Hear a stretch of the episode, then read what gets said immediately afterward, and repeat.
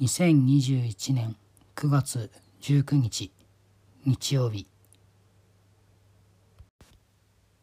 こんにちは表人です。表人の声ログは僕表人が日々の生活の中で体験したことや感じたことなどを音声にてログを取っていくものです。後で当時を振り返った時に当時の感覚を温度感を持って残しておきたくてやっています。はい。では今週のハイライトです。9月の第3週目ですね。まずはえっとポッドキャストの樋口塾に僕もあの参加して地道にポッドキャストやってるんですけれどもポッドキャストの推し会を広める企画っていう中で、えーと、なんと表人の声ロゴを選んで、えー、くださった方がおりまして非常にありがとうございます。トカゲ日記というポッドキャストをされてるノリダーさんって方があの表人の声ログを推しポッドキャストということで広めてくださいました。まあ、恥ずかしながらこの自分の声質ちょっとハスキーなんですかね、まあ、その声質とまたあとノリダさんコーヒー好きということで、まあ、コーヒートークのところがいいよとことで押していただきました。ありがとうございます。こういうのね本当に初めてなので本当に嬉しいですね。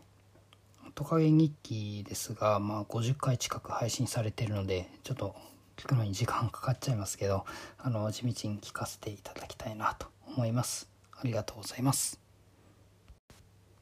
と次はですね、えー、重い腰を上げて PayPay を始めましたということがありました。今週ですね、まあ、僕割とその新しいサービスとか飛びつくタイプだったんですけど電子決済なかなかちょっと手が出てなかったんですね。まあ田舎に住んでるってこともあって対応してるお店があまりないかなという思い込みなどもあってまあ言い訳なんでしょうけどまあそれでやってなかったんですけどまあ、ちょっとねこの自分の住んでいる町でも支払いの30%が戻ってくるっていうのが、えっと、行政が参加しているやつでそれでアナウンスがあってもうちょっとこのタイミングでちょっとやってみようかなと思ってやってみました。でまああのもう電子決済ですね。もういろんな人が使っていますからこの驚きっていうのはもう今更なんでしょうし。でもまあ自分の感動だからあえて残すんですけど。あのレジでのさまざまなやり取りをとか確認をすっ飛ばす行為ってすげえなって あの思いました。1秒ぐらいで済むわけですよね。あのバーコード見せて。PayPay でお願いします。P で終わりですよね。実際に僕も仕事であのレジに立っていろんなやり取りしますけどやっぱり財布を出して財布の中身を確認して小銭を取り出してで金額が合ってるかまた目視してその度はレジの人が「えっと、何円ですね」って言って受け取ってそれを確認して、えー、レジ打ち込んで、えー、レジからお金を取り出してそれを数えて渡してトレーから、えーと、お客さんがまたそれを取って確認してしまって財布に入れるみたいなのが全部すっ飛ばされるんですよね。だからそういう時短の行為が、えーと、この一つのシステムで、えー、やっちゃえてるっていうのはこれは革新的だし、まあ、だからこそこんだけ広まってるんだろうなっていうのがすごい納得できました。まあ、割引もいろいろあるんでしょうしなんかこれから、うん、有意義に使っていけたらなと、うん、思ったのとまあ本当に今更ながら、えそういうのに感動したっていうのがまあ一つ今週ありました。あとは子供の小さい時の写真を見始めたらあこの10年っていう時間をすごい意識したっていうのが今週あったことですね、まあ、大学に入学してからあ約今20年経とうとしてますがそれからまあ大学入学した時点から数えて10年ぐらいで、えー、子供が生まれていて、まあ、それからさらに今10年経とうとしている。子供が10歳になろうとしている。自分は緩やかに変化しているつもりですけれども子供の存在を見ると10年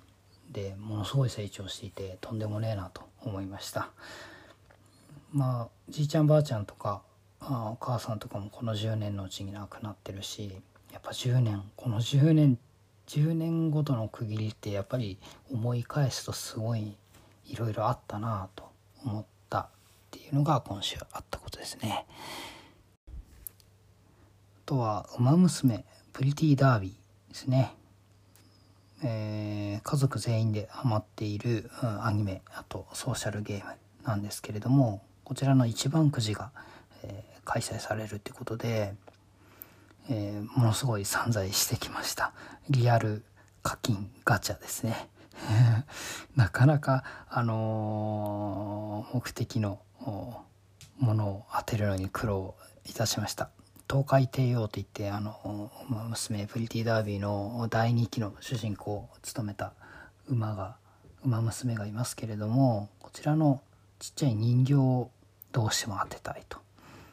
いうことで、えー、1万円以上つぎ込んだ結果ですね。最後の最後にどうにか当てることができたんですが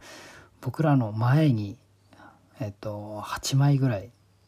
うん、8回分ぐらい一気に引いたなんかオタクカップルみたいな子たちが 人形をあの、うん、23個引き当ててましてすごい引きだなと思ってなんかもう僕らもだいぶ散財してたので本当に譲ってもらえるように声かけようかと思ったぐらいだったんですが最後泣きの4回分ぐらいで、えー、どうにか僕らも引き当てまして大変だったんですけれどもまあでも本当に当てられてよかったなと思います。あとやっぱりすごい引いたのでもううちの寝室の一つコーナーが出来上がりまして寝室のところにあの馬娘コーナーみたいなのが今回当てた景品ですね。まあそれ、まあ、飾れたので、まあ、個人的には満足してますけれども あリアル課金はすごかったですね。でもうんまあでもやってよかったなと思います。あとは今日は子どもたちの運動会がありました。土曜日が台風の影響で、えー、延期。で日曜日今日ですね晴天に恵まれ、えー、運動会開催されました。運動会、あの、コロナ禍の影響でいろんなことがかなり縮小されていましてまあ、あの規模としてはだいぶ小さくコンパクトにやってる感じですね。まあ、コロナ禍の影響で変わったこといろんなあのいいこと悪いことって言われますけれども僕は個人的にはあの始まる前に親があのテントとかで場所取りしますよねあれがもうあの中止中止っていうかあの禁止になったのがすごい本当に素晴らしいなと思ってましてあの早く来た人がそこの場所を陣取るとか地区で、えーと、ここからここまでが私たちのところでちょっとはみ出しただろうなんだろうみたいなごたごたが全くなくなって、えー、保護者とかはテントは立てるの禁止。その代わりその子どもたちの出番の時にその閲覧スペースみたいなところをこう総入れ替えというかあの自分たちのところだけ見る。あとは速やかに下がって他の人に交代するっていうもうルールが出来上がっていてもうこれは本当素晴らしいなと思いました。あこれからもこういう無駄はあの無駄な伝統じゃないけどなんかこういうのやり取りはもうなくなってほしいですね。でそのまま残ってほしい、えー、新しい仕組みだなって思いました。競技数が少なくてまあ厚くテントが建てられない中の開催だったんですけどまああの競技数が少ないからこそそうやってあの全体の時間短いので、まあ、テントもいらないぐらいで、まあ、ちょうどよかったのかなと思いました。はい、こんなとこですかね。えー、表人のコデログではご意見ご感想などあればお待ちしております。ハッシュタグおもログでつぶやいていただくかダイレクトメッセージなどいただけると嬉しいです。ではまた聞いてください。ありがとうございました。